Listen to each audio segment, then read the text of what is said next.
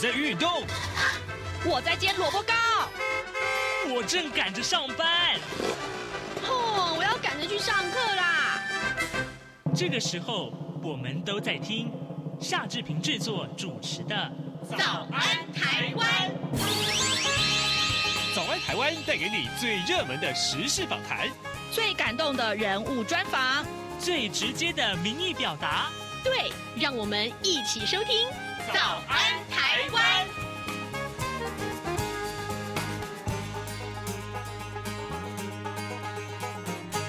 早安，台湾！我是夏志平。今天是二零二三年的七月六号，星期四，礼拜四。我们要进行的是刘碧荣时间这个单元。待会儿啊，为您连线东吴大学政治系刘碧荣老师。我们请刘老师跟大家来解说重要的新闻外电。这个礼拜我们锁定的是法国和美国这两个国家的一些重要的大事啊。好，在跟刘老师连线之前呢，志平有一点点的时间来跟大家说一说各平面媒体上面的头版头条讯息。首先，我们来看到这则消息，《中国时报》放在头版头条，那么《联合报》则是放在头版，呃，另外《自由时报》也把这则消息放在三版啊，可见这个消息的重要性。这是民进党的总统参选人啊，赖清德副总统，他呢，呃，用这个参选人的身份投书《华尔街日报》，提出了四个支柱，要维护两岸和平的现状。我们来看看内文啊。《华尔街日报》在五号刊登了副总统赖清德啊，首度是以二零二四年的总统的这个参选人的身份来投书。那赖清德在文中强调呢，未来当选总统将会全力强化国防和阻力，提升经济安全，建立更紧密的民主伙伴合作，并维护两岸现状啊。那么，呃呃，这个。详细的叙述啊，大致上是如此。但是《中国时报》上面则是多加了一个呃，学者认为说，呃，赖清德的说法主要是让美国认为啊，他可以维持现状。呃，但是呢，在野党哈却质疑啊，说民进党执政下的两岸现状就是兵凶战危啊，这就是赖清德想要维持的现状吗？啊，这是《中国时报》上面的一个呃质疑。那这个当然。呃，《自由时报》则是放在三版，把这个叙述啊，整个讲得非常的详细啊。呃，另外呢，《联合报》则是把这个消息放在头版上面，可见这个消息的重要性。呃，当然也有一些蓝营的这个质疑，质疑啊。好，那除了这则消息之外，《联合报》和《自由时报》都把这个消息放在头版头条，这是囤房税这个话题。所以，呃，我们来看一看《自由时报》的内文。行政院院会预定今天要拍板房屋税差别税率二二点零方案了。那么，呃，囤房税啊，将会由呃这个呃县市归户。改为全国归户，那么其实而且呢，这个呃税率上限打算由三点六趴要调高到四点八趴。根据了解呢，嗯，囤房税二点零预计明年实就会实施，那么后年会开始课税。现行的房屋税的条例规定呢，呃，住家用的这个房屋分为自在以及呃自住啊以及非自住啊，那么其中呢，自住的房屋的适用税率是百分之一。一点二，但是呢，本人、配偶还有未成年的子子女了，总共限制他们持有三户。呃，第四户开始的话呢，就是非自住的房屋了。那么房屋税的税率是介于百分之一点五到百分之三点六。那由于地方政府决定了，呃，是不是要采取这个差别的税率，这也就是所谓的囤房税。那目前全台湾大概有十个县市是开征这个囤房税的，包括了台北、桃园、台南、高雄，还有新竹县市。那六都当中只有新北市没有开征。呃，当然，呃，这个消息传出来之后，对对，很多这个呃想要诉求是居住正义的。族群来说，这是一个很重要的讯息啊。好，另外我们再来看一看，呃，今天自由时报有一个非常有趣的新闻，叫做金城武术。各位呃听众如果到过台东的话，这个看过金城武术，想就知道那是一个一定要去的打卡的景点。那么现在呢，这个呃地标改为它叫这个奉茶树，奉茶呃红蝶哈，就是说你走到这里可以休息一下，喝个茶。但是呢，池上的这个乡长啊，他就希望说，还是用京城武术会比较好一点。为什么会这么说呢？待会如果有空的话，我们再跟您详细的叙述。现在时间是早晨的七点零五分二十秒了，我们要先进一段广告，广告过后马上要跟刘老师连线喽。二零二三年总统府音乐会将在七月八号晚间七点举行。今年音乐会的主题是跨海音，要透过大海的意象串联这块土地上的多元文化。这场音乐会跨国界、跨语言、跨世代，也跨界共演，要向世界展现台湾多元文化坚韧包容的特性。为了让央广听友也能聆听与观赏音乐会的盛况，七月八号周六晚间十九点到二十一点。央广将与教育广播电台共同联播总统府音乐会的实况，您可以使用五个央广短波频率收听：九六六零千赫、六一八零千赫、九六八零千赫、九五五五千赫以及九八八五千赫，或是上央广官网、央广脸书粉专收看影音直播。央广的网址是 triple w 点 r t i 点 o r g 点 t w。七月八号晚间七点，让我们一起用音乐来感受台湾丰富独特的多元文化。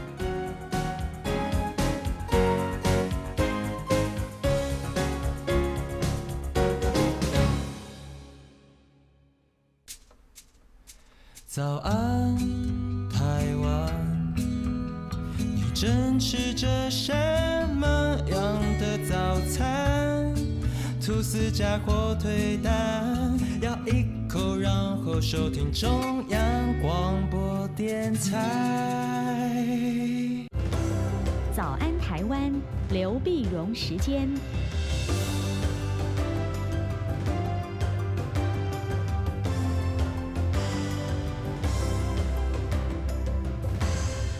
这里是中央广播电台台湾之音，您所收听的节目是《早安台湾》，我是夏志平。此刻时间早晨七点零七分三十秒了啊！来，我们要为您连线东吴大学政治系刘碧荣教授，我们请刘老师为我们来解说重大的新闻外电。老师早安。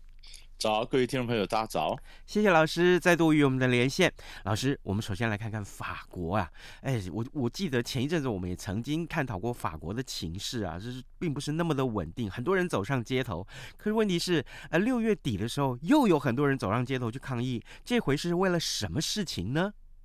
嗯，我们先看的导火线好了啊。嗯、那么就是呃上上礼拜二的时候呢，六月二十七号，那么法国呢有一个十七岁的男孩叫奈尔。奈尔他是阿尔及利亚跟摩洛哥的后裔啊，就是北非。北非呢，你想当年都是法国的殖民地啊，甚至呃甚至行省啊，阿尔及利亚的行省。那么因为因为呃开车，你十七岁开个车，那十七岁是不能有驾照的，嗯，还没还不到考照的年龄啊，那警察就拦截，那结果想他拒绝啊，拒绝被拦截，油门一踩开了，警察后面一追啊，就开枪。开枪呢？当然你说可能是不当使用啊，那就开枪就把那个十七岁小孩给打死了，打死了，结果后来就引起全国的这个暴动啊，啊，各个啊这个大城市里面哇，这很多的少数族裔的啊起来这个暴动，暴动呢，那么这暴动一发不可收拾，啊不收拾，所以警结果这个法国的警方呢动员了四万五千名警力投入镇压，数千人被捕，好几百个军警受伤啊。连周边的国家呢，比利时呢，呃，也也受到波及，呃，瑞士跟法国这个这这这个跨境的公车也都停驶，嗯。啊，那马克宏呢，那么本来在七月二号、在七月四号要到德国去进行国事访问，我们晓得这个法国跟德国呀是欧洲整合或者发展的什么叫双引擎。那双引擎呢，所以大家都很关心，到底法德的关系是交好还是交恶？嗯，那结果他这是二十三年来第一次，呃，有法国总统到德国去访问，那当然是很重要的一次访问了，嗯，但是呢，叫停了，哦，啊，好像叫停，他都不能这时候再出国，那么那叫停啊，那么就后面再安排，所以这个这事情呢，但后来你看，那整个我们在电视上我哪里看到的画面，那很多不只是抗议啊，根本是抢劫啊，嗯。啊，那那很多很多这个中东裔的，那么就抢劫到了呃在店里面烧啦、放火啦、搬东西走了，在抢劫，抢劫就搞得后来是这个奈尔的家人，他的祖母啊什么都站起来呼吁。啊，很多这个非洲裔的移民都站起来呼吁说，嗯，不要这样的，这样对事情并没有帮助啊，嗯。当然，这那因为我这样的，我想可能慢慢慢慢会逐渐会比较能够被控制住。嗯，可是问题是，老师，这最近啊这段时间，其实法国真的是啊，不、呃、不是那么的平静。像前一阵子为了这个呃呃退休年龄这件事情，退休，对对对，然后马克宏的声望已经跌了。嗯、那现在这个事情再发生，当然呃让他没有办法去德国访问。那问题是，这个马克宏的声望是不是也一直持续要探底啊？对，所以这个对马克宏来讲，那当然是个很大的一个挑战啊。嗯，就是你因为本来说事情爆发了，差不多晚上还去听音乐会嘛，一开始可能太掉以轻心了啊。但是我刚刚我讲说，刚刚我讲的是这个呃台面上的这个导火线嘛，啊，但是但是它事实上还有好几个深层的原因呢。啊，深层原因你第一个第一个你想想看。这个呃，奈尔是十七岁啊。事实上，他们都已经移民，就根本不能算是非法移民啊，或者什么，根本就是法国人啊。嗯，就是他们是法国生的嘛。啊，那很多人是移民的后代，移民后代已经是第二代、第三代了。那那现在第一个问题就是，我们平常感觉到法国就是非常的包容。啊，嗯，也没有非常的宗教，对，尤其他们是北非是过去行省，所以北非的黑人呢，就是北非裔的这个法国人也很多哈。那么觉得这这么包容这个国家，原来底层呢，事实上有很多不公平的对待。嗯。啊，所以这些这些人就完全就是可能完全没有被整合到的法国社会里面，所以长期的这种被剥被剥夺的感觉啊，长期就不满意。要不然的话，一个小孩呃被打死了，在这个城市引起抗议就可以，怎么会在全国各地引起抗议呢？就共鸣的共鸣的人很多嘛啊，这是一个。然后第二个呢，你想呢，法国的这个民族性啊，它基本上比较发散，嗯，它比较会站出来攻击呃这个受这样的街头示威啊。这个是从拿破仑时代开始就是这样子啊，啊，我就走上街头示威，北欧就不会，所以你可以你可以看到像像这个南欧的或者你看像荷兰啊或者什么，你很少看到荷兰发生什么大规模的走上街头示威啊，啊，所以也有一些也有一些这个谈判的或者呃研究跨文化沟通的学者就讲啊，你看吃橄榄油的跟吃牛油的就不一样。啊，然后包括这北方的天气比较冷啊，嗯，比较冷，它不会那么出来。那南方的这个比较发散嘛，啊，所以所以说气候的问题或传统法国历史的传统啊，或者说是社会底层长期觉得被剥削的这个问题一下子冒出来，嗯，一下冒出来。如果我们再把法国最近的几个示威，你看最前几年有黄背心嘛，嗯，对，啊，黄背黄背心对抗，然后接着就是我们刚才讲一连串的每周一次的罢工。就是就是要调降这个呃这个这个退退休退休的年龄啊，呃提高退提高退休年龄，然后让你就多做几年，多做两年你再退，那很多人就不干嘛，不不干的，然后接着这次一个又是族裔的问题，然后整个起来，所以这几个问题呢，其实都会拖累法国想在国际上的一些表现。啊，你你看他在外交上，嗯，比如说，你看法国走独立的外交，然后他，呃，你看马克龙到中国大陆见了习近平啊，嗯，或者他现在见德国肖兹，呃呃，或者这些这些加起来就是表示，法国在外交上是有企图心的，嗯，那可是你内政的人把你整个的整个注意力又拉回来了。那会不会后续会影响到，嗯，还不只是内政，是外交上会有什么样的一个表现呢？所以这便是我们看的一个重点了。嗯，好的，呃，各位听众，今天早上志平为您连线访问的是东吴大学政治系刘必荣教授。我们请刘老师在节目中先就法国的这个暴动啊来进行探讨。呃，这个当然，呃，这个十七岁的少非裔少年奈尔啊，他的这个被这个执勤的警察给枪杀射死的这件事情，其实还正在呃不断的燃烧当中啊，有很多人走上街头去抗议。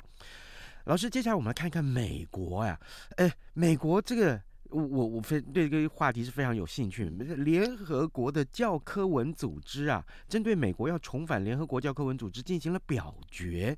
这是怎么回事呢？我记得那个时候好像呃几年前川普执政的时候，他不是就已经退出了吗？嗯嗯，川川川普退出，我我们晓得川普就觉得没用嘛。啊，联合国教科文组织啊，常常我们听到说这世界遗产啊或什么都是教科文组织所判断的嘛，啊，他判定的。那然后退出，那么这个，但是你也想教科文组织，那这个这个花钱的，啊，那么那因为你的这个会费啊，你的预算呐，啊，那你看像美国这次重回啊，他要补缴过去欠缴的年费六百一十九个 million 呢，啊，六亿多啊，六亿一千九百万呢，啊。那正常的教科文组织的年度预算是五亿多而已啊，五亿三千四百万。美国欠的年费就很多了，美国欠了八欠欠了欠了一大堆，要要补要补六亿多美金进去啊。那么，但是美国为什么呃这些这个美国为什么退呢？川普说那个教科文组织没什么用啊，那我们刚刚退出来，退出来呢，退出来就中国大陆呢就就补位了。啊，中国大陆当然教科文组织的这个秘书长、副秘书长就中国人了，然后呢，这补位要开始中国也捐钱呐、啊，什么进来，因为后来美国现在拜登政府才发现教科文组织有用啊，为什么呢？因为它教科文主要是科科学部分的、啊，科学部分什么有很多新的呃，像 AI 啊、五 G 啊，新的一些标准，可能教科文组织它在制定标准啊。他这样，然后他可能给给各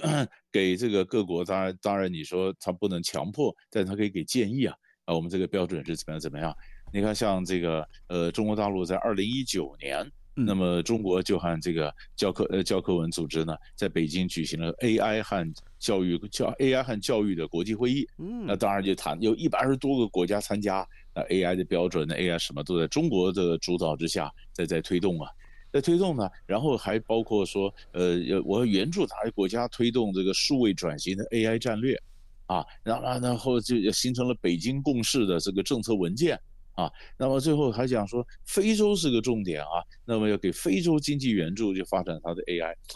你晓得非洲是中国大陆它的外交上主要的重点就是非洲。嗯那那中国在你在它是其它的这个非常自然的，中国既然能够掌控了这个国际组织，那当然就用国际组织当舞台，或者用国际组织的资源去援助我所主要重点的我的外交的对象就是非洲嘛。那在美国看来，就是你没有加入那国际组织，第一，那国际组织对很多新兴科技定科定了标准，那美国没有参与。那第二，那国际组织被美国呃被中国拿去以后去做他的关系去了。他的外交去了，那美国说这么好，这可以呢啊，所以美国想想不行，我要回来，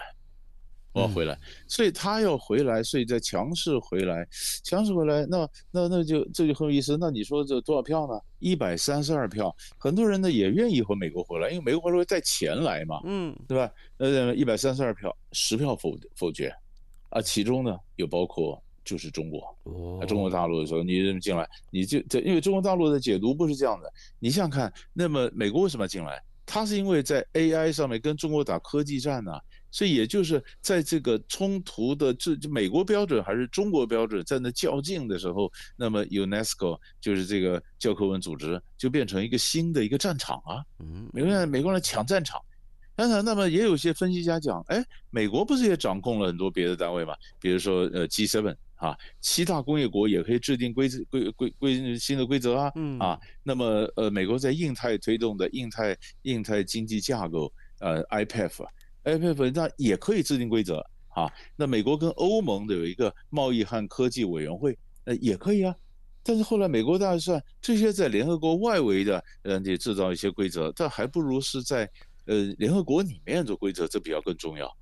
啊，所以他决定我我决定回来。欢迎回来，所以其实我们从国际上来看呢，那么过去人们都在讲说，联合国呢可能重要性逐渐式微了哈，式微了。那么谁会取代呢？过去讲的 G 二零啊，集团体二十国集团，二十集团因为因为有穷国有富国嘛哈，可是二十国集团呢，因为这个呃俄乌战争的时候，那内部就有可能意见就有不同的意见了，不同意见，所以今年 G7 在广岛开会的时候就想说，那集团体不行。那我 G7 再出来好了，啊，所以所以 G7 说，那那集团体已经这个发展就停滞了，原地踏步了啊，那我是 G G7 出来，所以你可以看到 G20 本来讲的话就是它是有呃穷国的有富国的，它比较更有代表性啊，它的这个代人口也多，的 G GNP 也多，呃，但是因为因为多了以后，俄乌战争意见不同以后，所以你就有点就步履维艰了。那么 G7 说我来抢。啊，那你那那至于南那所谓南方国家是什么问题，我 G7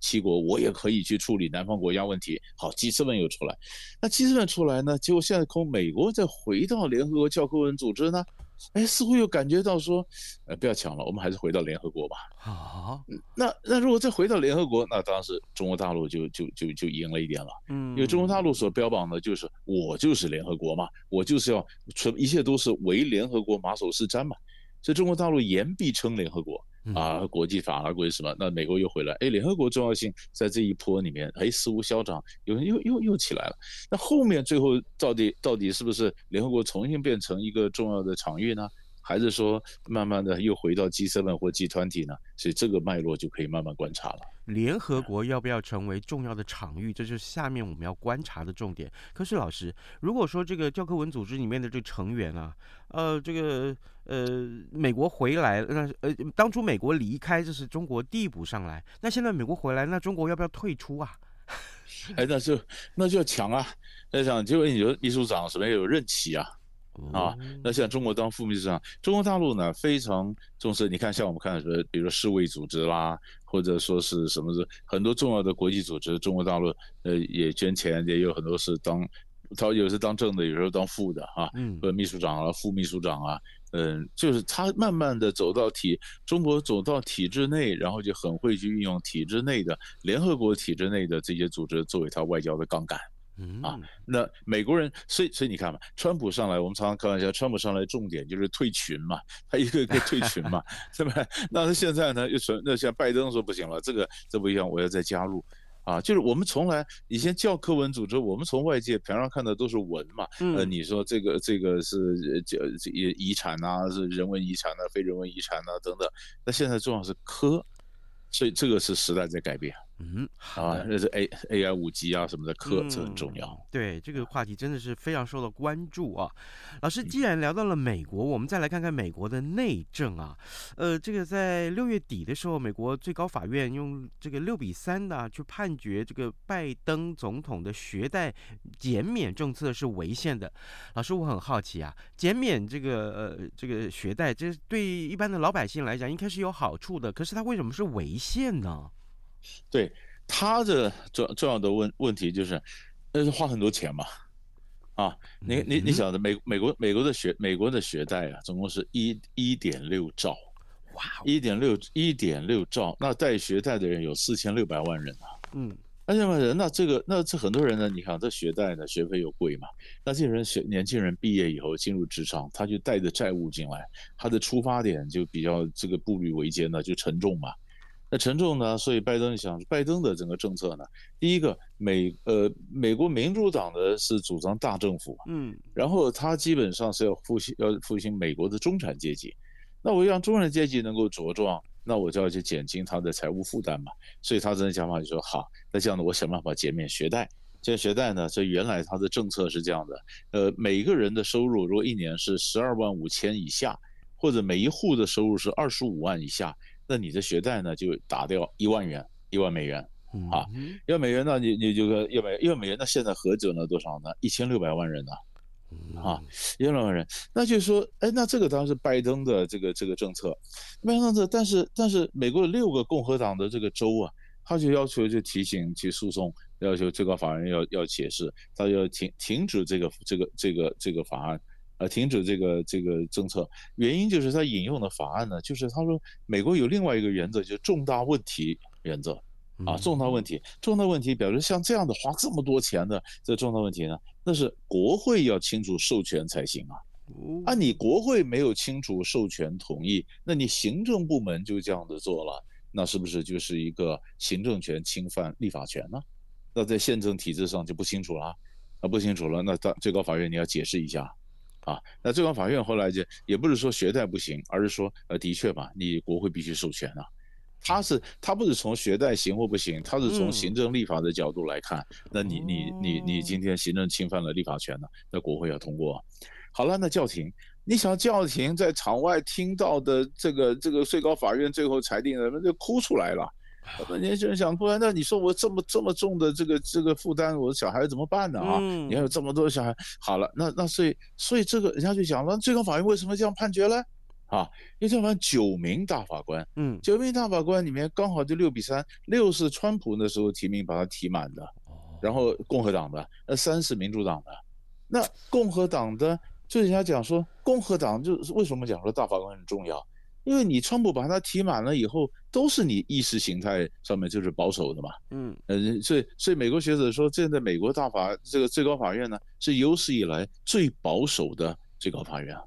啊，那你说不管对同性平权的问题啦，同性问题啊，呃，或者是我们不要当然比较关心说学贷，因为我们台湾现在不是也在也在讲说时效补助吗？是不是？你说是政策买票也好，你说怎么样？那你说今天他就这样，他就哎，他就他就说你你这个不不能够，你这也是明明显的就是选举时候你民民主党你是你的选民示好嘛？嗯，那是你拜登选举的招牌政策嘛？所以你说你当选你要这样做，这样做那事实上侵犯了立法权。好，那所以这样老百姓就想说，我天哪，原来共和党上来是这呃提名的这个这个大这个他最高法院的大法官，影响我们的政策这么大，所以他反而去激励很多人想，那我们下次选举我就不要投共和党了，我投民主党啊。对呀，呃呃，所所以所以这个一个判决，所以美国的政治分析家讲，就会影响到后面的总统选举啊。而且就是让民主党又又争了很多的票，有很多的士气，很多人愤怒啊！你看我如果我我我我的学贷如果不能减免，那我这票我要负担那么重的这个学贷，我买这票我当然投给民主党，我才不投给共和党呢！啊，很多人这这会这这后续的涟漪效应其实蛮大的。可是现在最高法院判决违宪了，那也就是说这个政策就喊卡了呀？对，目前目前是喊卡，除非。你能够国会通过说好，那我今天就根据重大问题的原则，我我怎么授权行政部门啊就可以这么做，这个这个这个就花很多时间了，回到国会去，嗯，对。啊，所以所以所以所以这个政策就是每就是每一个呃每一个政党执政，他都要实行他的政策嘛。嗯啊，那你要看他是早做晚做，你比方越靠近选举的时候做，看起来就像是政策买票嘛。嗯，可是你如果上来你早点做，那就表示说你是履行你的诺言嘛。啊，那那那看怎么个做法。那拜登说这是我的招牌政策，民主党的我当然履行诺言。那现在就推不动了。好，呃，各位听众，今天早上之平为您连线访问的是东吴大学政治系刘碧荣教授，我们请刘老师，呃，分别就法国的暴动，还有美国重返教科文组织，以及美国的内政啊，学贷的问题，来做了非常深入的解析。谢谢老师给我们的分享，谢谢，谢谢。Dear RTI，明信片寄情征件活动加码送好礼。赶快挑选一张代表家乡特色的明信片，或用拍照的方式写下你对世界的期许与祝福。加码好礼第一重，即日起到六月二十五号为止，只要先将你要寄出的明信片拍照，并且 email 寄到活动信箱 d e a r r t i at gmail dot com，就有机会获得外面买不到的央广客制好礼。加码好礼第二重，只要在七月六号之前寄达纸本明信片者，就可以加码再抽央广客制的台湾特有种帆布包哦。征件活动延长至七月十八号，还在等什么？更多活动资讯，请上央广官网搜寻。Dear RTI，早安，台湾。正吃着什么样的早餐？吐司加火腿蛋，咬一口，然后收听中央广播电台。早安，报马仔。好的，今天还有其他的新闻也很重要，像比如说今天《中国时报》的头版告诉我们说，美国宣布啊，中国宣布，对不起啊，中国宣布从八月一号开始啊，对于镓跟这个者相关产品要实施出口限制。那现在全球的企业都在担心说，哎，是不是会再祭出这个所谓的稀土管制啊？这也是对于产业发展非常重要的一个元素。好，另外，金城武术刚刚节目一开始跟大家提到的那个呃，池上乡长希望金金城武的经纪公司可以答应继续使用金城武术这个名字，非常有趣的这个话题，有空跟您多聊。今天节目时间也差不多到了啊，那么志平祝你有愉快的一天，咱们就明天再会喽，拜拜。而 ICT 你却一样能让你醒一醒，反正过了十二点，好多一丢弃。